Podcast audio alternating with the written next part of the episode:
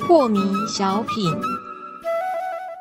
张讲师您好，有一位听众朋友，他想请教讲师，他说啊，像那个蟑螂、蚊子呢，说那个要养生嘛，要护身。对，那蟑螂、蚊子我可不可以杀、啊？它也是生命啊，对不对对啊然后它能不能杀，对不对是啊？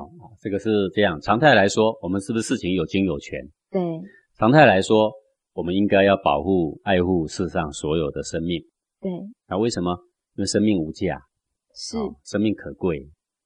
是，对，就是我今天用十亿买你一只手，你卖不卖啊？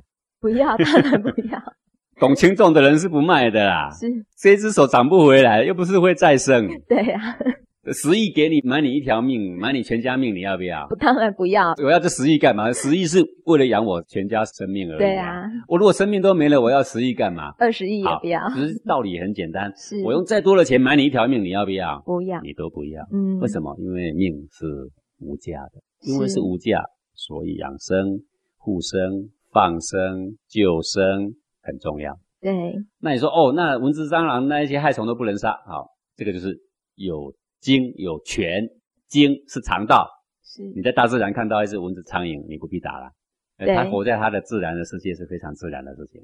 是，但是如果有一天登革热流行了，嗯，疟疾流行了，你不杀蚊子将会死很多人。